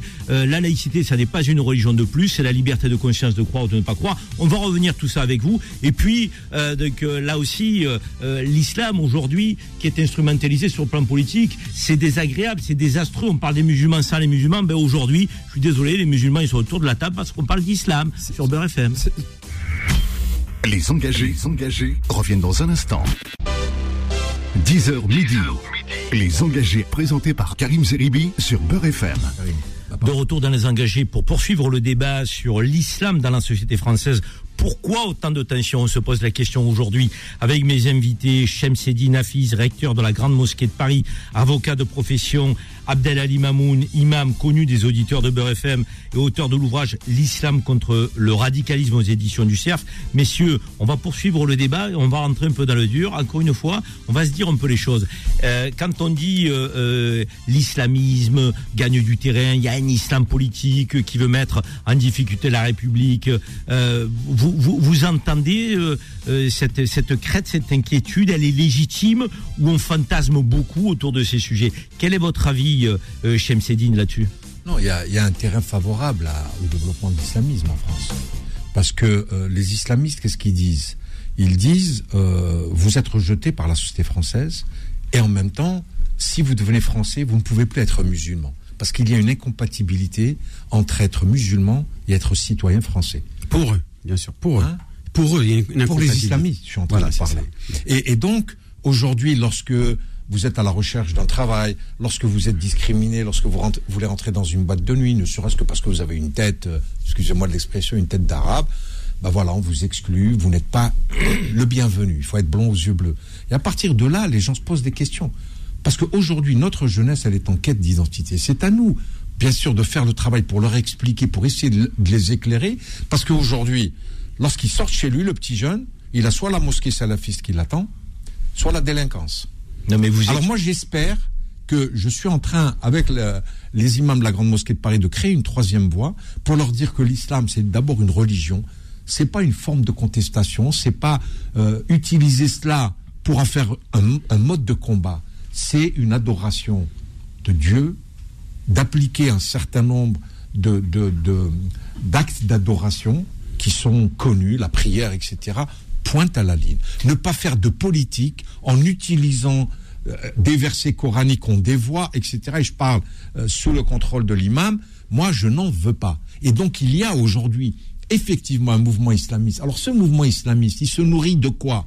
Il se nourrit de l'extrême droite, qui elle-même se nourrit de l'islamisme. Donc, on se retrouve, nous, au milieu de ces deux extrêmes qui nous font énormément Oui. de Alors, mal et qui est- fait énormément de Ce qui mal est important jeunesse. à dire, c'est qu'au milieu, il y a l'immense majorité des musulmans fait, donc, qui respectent les lois de la. République, qui respectent les principes de laïcité, qui trouvent leur place dans la société française et à des postes à responsabilité. C'est les succès invisibles de la République.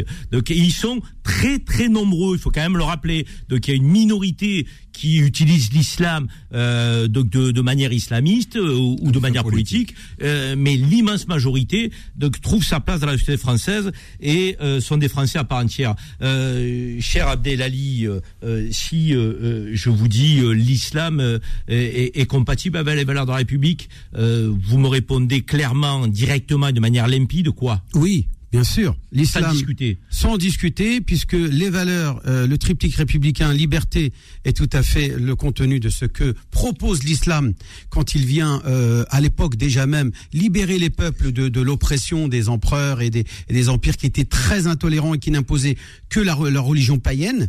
Euh, et donc l'islam vient libérer ces gens-là, leur dire maintenant que vous êtes libres, choisissez la religion que vous voulez. L'islam, c'est la tolérance. C'est la tolérance, tout à fait. Comment Faut-il le rappeler Oui. quand même la liberté de conscience, la liberté religieuse, la ikraha fid din, euh, tu ne guides, euh, tu, tu, tu ne, non, non contrainte en religion, tu ne guideras pas qui tu aimes et c'est Dieu qui guide qui veut. Et voilà, tout à fait. Les hommes et les femmes sont égaux comme les dents d'un peigne, dit le prophète quand il dit les femmes et les hommes sont des sœurs égales.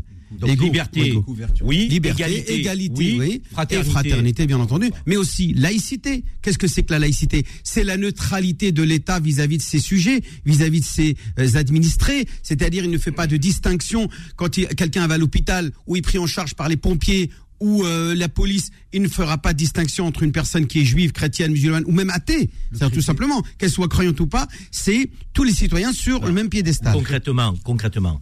Et la démocratie aussi. La démocratie n'est pas incompatible avec Là, vous, vous dressez euh, euh, un portrait d'ordre général, on se pose des questions dans la société française. Moi, je me mets toujours à la place du, du français lambda qui connaît pas l'islam et qui entend parler de comportement, de faits. Il faut qu'on le fasse à un moment donné. Donc, quand une femme veut pas se faire soigner par un médecin homme, euh, l'islam, euh, c'est l'islam qui demande ça? Non, c'est pas du tout ça. Au contraire, quand il y a justement euh, tout ce qui est lié aux soins médicaux, la femme est en mesure de montrer ses parties intimes dans le cadre des, soins médicaux, pas plus, pas moins. C'est-à-dire que ce, que le médecin a besoin de voir du corps d'une femme, et bien entendu, puisqu'il y a nécessité qui fait loi, puisque il y a la préservation de la vie qui, quand je le rappelle, quand on parle des cinq protections, des cinq grandes ensembles, le kuliyat al-khamsa, eh, eh bien, on parle de hifdh nafs, la protection de l'âme et de la vie prime sur tous les autres, c'est-à-dire l'honneur, l'argent, sur toutes les autres euh, choses qui doivent être faire l'objet de. C'est pas une prescription de l'islam. La, la prescription dit que la femme ne doit pas montrer, l'homme aussi, ne doit pas montrer ses parties intimes, mais elle, elle pourra le faire dans le cadre de la nécessité qui Oui, fait non, loi. mais je vous dis, c'est c'est pas une exactement dans ce cas-là. Lorsqu'elle va voir un médecin, donc euh, elle n'a, elle n'est pas dans l'obligation pour respecter une prescription de l'islam de se faire ausculter par un médecin femme. Tout à, euh, si alors maintenant si elle s'il est possible s'il y en a une et qu'elle a le choix je dis Ne bien. soyez pas ambigu. je suis pas ambigu Je vous pose je la question. simplement Je vais à l'hôpital. C'est un médecin homme qui prend en voilà charge une eh bien femme je, je dois accepter Voilà. je dois accepter il y a pas Voilà, photo mais maintenant on me dit on me dit l'ambiguïté on- mais on me- maintenant on m'a- on m'appelle on me dit il y a un homme et une femme La femme va dire moi Non, je mais on une choisit pas quand on est j'ai dit quand bien on va aux si. urgences à l'hôpital. Bon, Eh bien, euh, on prend- Céline. on prend le médecin qui est disponible. Exactement. Bien sûr. Ici, nous sommes en France. Il y a effectivement, dans le, dans le code de la santé, pour chacun de nous de choisir son médecin. Donc, quand il n'y a pas d'urgence particulière, une femme peut choisir un médecin femme. C'est clair, net Et ça, c'est pour tout citoyen. Attends, Mais je bien ne sûr, pas. c'est Voilà. ce que je vous dis. Maintenant, d'abord, il faut rappeler à vos auditeurs que le médecin n'est pas un homme ou une femme. C'est un professionnel qui a fait un serment.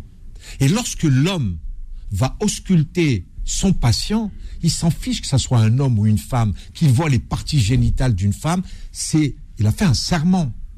Donc c'est pas, c'est un professionnel qui est en train d'essayer, comme le disait tout à l'heure l'imam, soulager une, une, une, une, euh, une- une douleur, une maladie. Et c'est ça son rôle. La le médecin, avec son serment, serment d'Hippocrate, ne peut pas aller. Alors bien évidemment qu'il y a des déviances. Et c'est ça aujourd'hui la réalité. L'islam, comme le dit l'imam Abdali, s'adapte à cette situation sans aucun problème. C'est important de Je- je le dire.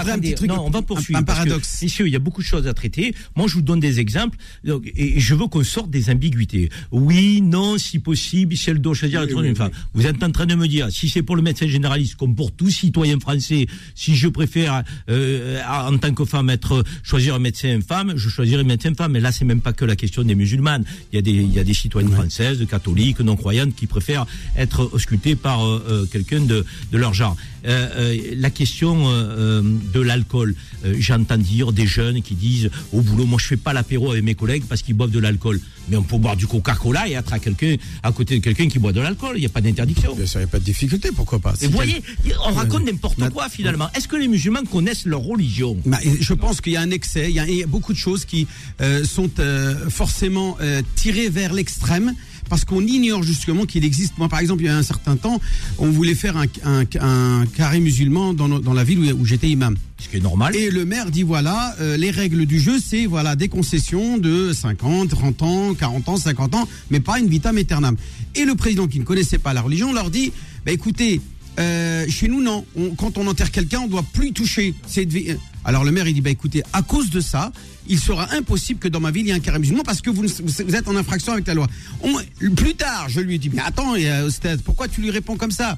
Regarde ce que disent les textes. Les textes, à Médine, qu'est-ce que tu crois, la grande mosquée, le le grand cimetière, où les gens, tous les sept ans, sont, euh, leurs, leurs os sont ramassés, mis de côté pour être remplacés par un autre corps.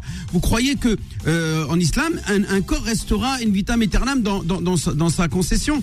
Donc à cause de toi, il n'y a pas de cimetière possible à ouvrir dans cette ville parce que tu as une euh, position extrémiste qui dépasse même les règles de l'islam. Chemseddin Hafiz, Abdel Mamoun, vous êtes avec nous, on lance une page de pub, on revient. On a l'impression quand même qu'on raconte beaucoup de bêtises hein, aux musulmans en se prétendant euh, imam ou je sais pas trop quoi. C'est bien qu'on clarifie un peu les choses parce que les tensions elles viennent aussi de ça. Il y a des comportements qui sont pas adéquats et qui ne sont pas musulmans en réalité. C'est ce que vous êtes en train de nous dire. Les engagés, les engagés reviennent dans un instant. 10h midi. Les engagés présentés par Karim Zeribi sur Beurre FM. De retour dans les engagés pour poursuivre notre débat sur l'islam dans la société française. Pourquoi autant de tensions? On se pose la question avec Shemseddin Hafiz, recteur de la Grande Mosquée de Paris, qui organise, et c'est important, la première université d'été donc de l'une de la Mosquée de Paris cet après-midi, 15h, ouverture par Jack Lang, discours du recteur à 15h30, et ensuite des tables rondes. Ils aborderont tous les sujets cet après-midi, demain, et dimanche matin. Donc c'est un événement parce que là aussi, ça prend la parole, ça s'exprime, ça donne des arguments, ça se positionne dans la société française. Ça fait pas de politique la mosquée de Paris, mais c'est une voix comme on l'a pour le, le, grand rabbin, comme on l'a pour euh, les évêques. Euh, voilà, euh, des, ce sont des interventions dans la société française, dans le débat public, sans pour autant faire de la politique, parce que il est important de distinguer les choses. Il y a des femmes et des hommes qui font de la politique, de confession musulmane ou pas, et puis il y en a d'autres qui parlent de religion, et c'est le rôle de la Grande Mosquée de Paris d'organiser tout ça. Messieurs, on revient, c'est un sprint cette émission, mais il faut qu'on se dise les choses. L'islam aujourd'hui, il y a des tensions dans la société française. Y a une frange de nos compatriotes qui sont des Français, qui ne sont pas pratiquants ou qui sont pratiquants mais pas de la religion musulmane qui s'interrogent.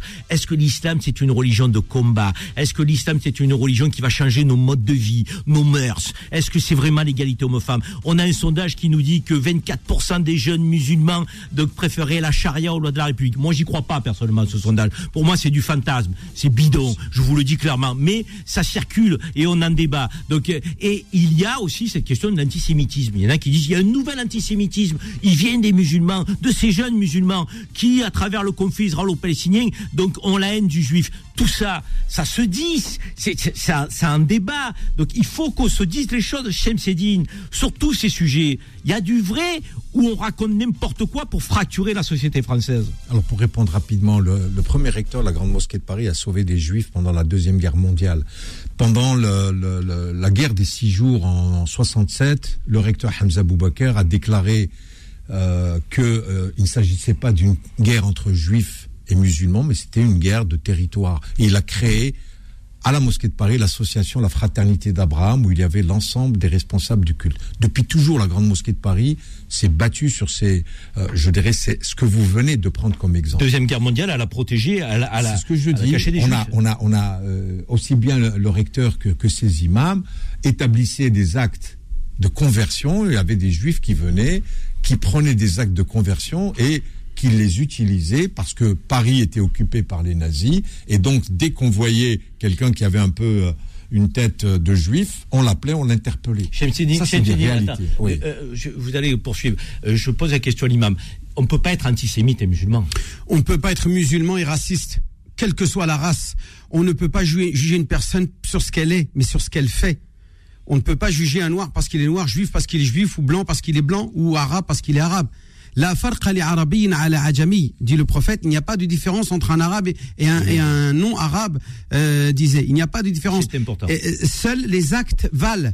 Ce sont les actes que je juge et vos propos et votre comportement. C'est ça que j'ai le droit de juger. C'est bien, monsieur l'imam, de, de, de, le rappeler, mon cher ami Abdelali. Donc, on ne peut pas être antisémite et raciste, être Tout musulman. à fait, Moi, je vous sûr. dis, entendez le message de, li- de l'imam et, et du grand recteur, ça ne va pas ensemble, c'est antinomique. Voilà. En revanche, on peut critiquer la politique d'un gouvernement sans être traité d'antisémite. On peut critiquer la politique du gouvernement d'Emmanuel Macron, du gouvernement de l'Union européenne, du gouvernement d'Israël. Donc, sans être traité d'antisémite, c'est aussi important de le dire. Shemseddin, vous, vous vouliez poursuivre donc euh, antisémitisme. On a on a évoqué le sujet, bien qu'on se soit interrogé sur la, la non venue en Algérie d'Aïm Corsia. On l'a regretté. Je sais que vous l'avez regretté aussi et que vous travaillez avec lui.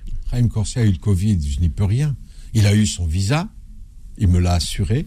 Donc, il était accepté en Algérie. Et je vous rappelle quand même que Roger Hanin Est enterré en Algérie. en Algérie. Et euh, il y a aujourd'hui effectivement une crispation, mais il faut la combattre.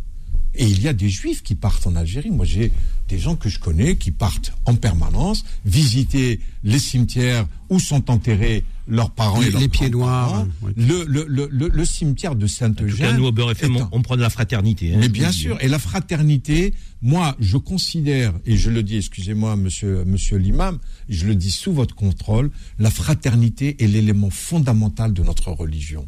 C'est aller vers l'autre, c'est, souffrir lorsque l'autre souffre, et c'est de l'aider dans sa souffrance pour le sortir de là. Alors vous parlez tout le à l'heure du sondage, le sondage, le sondage. 24% des jeunes préféraient la Charlois au de la République. J'y Vous y croyez, pas. vous Non, vous avez.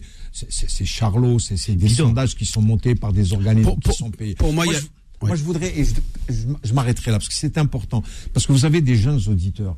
Vous savez, aujourd'hui, la société française les juge, les considère comme musulmans lorsque, encore une fois, ils souffrent, ils ont une vraie douleur qu'il faut essayer de comprendre. Mais en même temps, il y a des versets coraniques qui disent notamment il faut jamais élever la voix. Il faut pas lever son sourcil et regarder de haut les autres. L'humilité, être humble dans la vie, c'est la caractéristique du musulman. Il faut qu'il soit exemplaire dans son comportement permanent. Et ça, c'est important pour nous. Aujourd'hui, quand on se comporte comme des voyous, quand on attaque des, des vieilles femmes, bien évidemment, parce qu'on assimile tout de suite L'origine le- l'ori- bien à la évidemment. religion. Alors qu'on le fait pas pour d'autres pour d'autres euh, d'autres confessions. Quand il y a des opérations où il y a des jeunes qui s'en vont en Israël, qui font des des, des, des malversations extraordinaires, on dit pas que c'est un juif qui a fait l'opération. C'est un Français qui a été euh, se sauver en Israël. Je prends cet exemple comme tous les grands truands français, euh, Jacques Messrine, etc. Est-ce qu'un jour on a entendu dire qu'il était catholique ou pas? Mais pour nous, ah, il s'appelle Mohamed. Donc c'est un musulman. Et il fait ce qu'il est en train de commettre comme brigandage. Au nom de sa religion. C'est au nom de sa religion. Et ça, c'est inadmissible. Et je m'élèverai tout le temps contre ce type de comportement. Euh, Abdelali, dernier mot. L'islam et les principes de la laïcité. Normalement, un musulman, il doit être content de vivre dans un pays laïque. Il doit se dire, ah, c'est une chance la laïcité. Je suis fier d'être français parce que la, cette France est laïque et parce que nous sommes des musulmans laïques. Nous n'avons pas de problème avec ce mot-là. Euh, Les frères musulmans ont, ont- ont galvaudé ce mot-là pour- comme étant quelque chose d'incompatible avec l'islam. Moi, je dis que, ce terme-là n'est pas du tout incompatible. Il est en totale harmonie avec euh, ma religion, donc je n'ai pas de problème avec ce mot-là. En tout cas, moi, ce que je voudrais dire pour, terminer, la rencontre, euh, les universités de la Grande Mosquée de Paris, eh bien, c'est l'occasion et je félicite le monsieur le recteur d'avoir fait pris cette initiative de promouvoir le dialogue parce que c'est par le dialogue qu'on apaise les esprits, qu'on va promouvoir le vivre ensemble et le faire société. Chemseddin Hafiz, vous reviendrez nous parler de cette première université d'été de la Grande Mosquée de Paris. Merci Abdelali Mamoun. Donc euh, l'islam dans la société française, pourquoi autant de tensions? On a essayé d'évoquer le sujet, on continuera de le faire lors des prochaines émissions. Donc euh, je vous lance la rubrique, la personnalité de la semaine. La personnalité de la semaine. La personnalité de la semaine. Pour notre personnalité de la semaine, je vous emmène cette fois-ci à Saint-Ouen, en région parisienne, pour vous présenter Sabrina Dredi, de père algérien, de mère tunisienne, née à Argenteuil au sein d'une famille modeste. Sabrina, joli petit bébé que la vie sépare bien trop tôt de ses parents. Placée dans une famille d'accueil dès l'âge de ses 6 mois jusqu'à ses 7 ans, un temps avec ses parents biologiques, un temps avec sa famille d'accueil, Enfance heureuse d'une petite fille qui a fait face aux difficultés de la vie dès son jeune âge, va malgré tout devenir une jeune femme épanouie, intrépide et dynamique. Elle effleure la vie comme elle lui sourit. Douce fille avec des rêves plein la tête, elle décroche à 19 ans un brevet d'études professionnelles de carrière sanitaire et sociale avec comme objectif d'aider et de soigner les personnes qui n'ont pas les moyens financiers de se soigner. Un an plus tard, elle obtient son bac en sciences médico-sociales, mais elle a été contrainte d'arrêter ses études et de travailler pour aider financièrement ses parents. Et puis un jour, l'amour pour Sabrina pousse la porte de son cœur. Elle pense rencontrer le prince charmant. Elle découvre le prince frappant. Les coups pleuvent de plus en plus souvent. L'amour laisse place à la violence et les sentiments s'effacent. Brisée par cette déception amoureuse, Sabrina renaît de ses cendres tel un phénix et intègre l'institution de formation d'école d'aide-soignants diplômés par l'État. Symbole de persévérance et de travail, à l'accès au concours d'infirmier qu'elle obtient à trois reprises de 2013 à 2015 avant d'abandonner son rêve et de, de, de devenir infirmière pour financer les études de ses enfants. Un, parcours atypique qui, par le travail, lui a permis d'occuper plusieurs postes d'aide-soignante dans plusieurs hôpitaux de la région parisienne, dont l'hôpital de Bonn. Comme quoi le célèbre révolutionnaire communiste et homme politique russe Léon Trotsky avait raison en écrivant La persévérance, c'est ce qui rend l'impossible possible, le possible probable et le probable réalisé. Sabrina avait un rêve de jeunesse de devenir aide-soignante. Elle a fait de ce rêve une belle réalité, mon cher Karim. Merci Faudil, toujours très bon pour présenter nos personnalités de la semaine. Faudil, bonjour Sabrina. Bonjour. On est très heureux de vous avoir, Sabrina. Vous avez un parcours de vie qui n'est pas facile. Vous êtes une maman qui élève ses enfants toute seule. Donc vous bossez un métier euh, qui est une vocation chez vous, euh, le don de, de vous-même, aide-soignante. Euh, vous prêtez attention, bienveillance en matière de santé euh, à autrui. Euh, Sabrina, euh, comment on surmonte toutes les difficultés que vous avez rencontrées? Vous êtes une femme, on sait que c'est pas facile dans française. On a évoqué notre premier thème des violences faites aux femmes. Vous en avez vécu vous-même cette force, Sabrina. Vous êtes allée la chercher où Bah, en fait, euh, ce que j'ai fait, c'est bah, j'ai fait un travail sur moi et bah, j'ai fait ma résilience, tout simplement. Euh, le fait, comment expliquer ça? Donc, en gros, euh, le fait euh, que j'avais des difficultés, et ben moi, ça me donnait la niaque euh, bah, pour réussir et pour aller, euh, pour me battre justement contre mes difficultés et de réussir euh, à mes projets. Et aujourd'hui, vous êtes fière de ce que vous avez accompli? Ah oui, tout à fait. Oui, oui. Là, je suis très heureuse. Je veux dire, là, je suis très bien. Je suis contente. Je suis pas, j'ai pas sombré dans l'alcool. J'ai pas sombré dans la drogue. Je me suis battue euh, tout au long de ma vie et, et voilà, je suis. Comme quoi, face ce aux difficultés, Sabrina, quand on a la détermination, l'envie, donc la volonté, on s'en sort. Bah oui, tout à fait. Surtout quand on a des enfants qui n'ont pas demandé à être là. Donc euh, pour Quel âge ils ont, Sabrina, vos enfants? Vrai. Euh, 16 ans, 15 ans et 9 ans. Ça va, ça se passe bien, les études? Ah oui, oui, oui, ils ont intérêt. hein. Euh, La maman, elle est derrière. hein. On la sent Ah bah derrière, oui. la maman. hein. Ma fille, elle vient d'avoir son code en plus. Magnifique. Et Sabrina, est-ce que vous avez des ambitions aujourd'hui dans le dans le milieu qui est le vôtre? Vous voulez évoluer ou vous êtes heureuse comme ça en tant qu'aide-soignante Euh, non, actuellement, je suis très bien comme je suis parce que ça reste quand même un métier qui reste utile dans la société. Je veux dire, dans le domaine médical, c'est en fait, nous, on est directement en lien avec les patients. C'est pas, c'est, j'aime mon métier. Moi, J'ai- j'aime beaucoup euh, m'occuper des patients, des gens qui sont malades. euh, voilà. Après, ce que je fais en plus à côté, c'est un petit peu de bénévolat si je peux, si le temps me laisse. Ah, vous euh, arrivez à trouver le temps pour faire du bénévolat. Donc une femme qui a un métier extraordinaire- extraordinairement généreux et solidaire, aide-soignante, et on a vu pendant la Covid euh, donc combien euh, euh, vos métiers ont été précieux, personnel soignant en général, et une maman qui élève ses enfants et une femme engagée. C'est extraordinaire. Mais où vous trouvez le temps? Bah, je sais pas, je suis quelqu'un de très positive. je, voilà, je, je sais pas, je suis comme ça, c'est dans ma nature en fait. Quand il y a quelqu'un qui toque à votre porte et qui vous dit qu'il a, qu'il a pas les moyens financiers ou qui ou qui euh, n'a pas d'aide de l'État pour l'instant pour soutenir aux besoins de l'aide de leur maman ou de leur papa, et ben moi je peux pas laisser la personne comme ça. Je peux aider quand j'ai du temps, mais euh, voilà, je suis comme ça.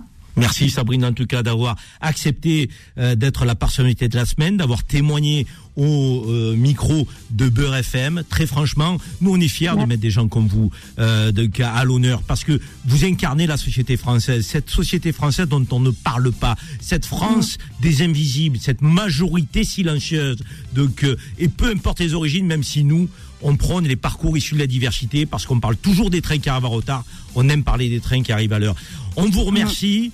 Merci à tous de nous avoir suivis. Rendez-vous vendredi prochain, dans une semaine encore, des débats, de l'information, sans tabou, sans a priori, mais toujours dans le respect et l'écoute. À bientôt les amis.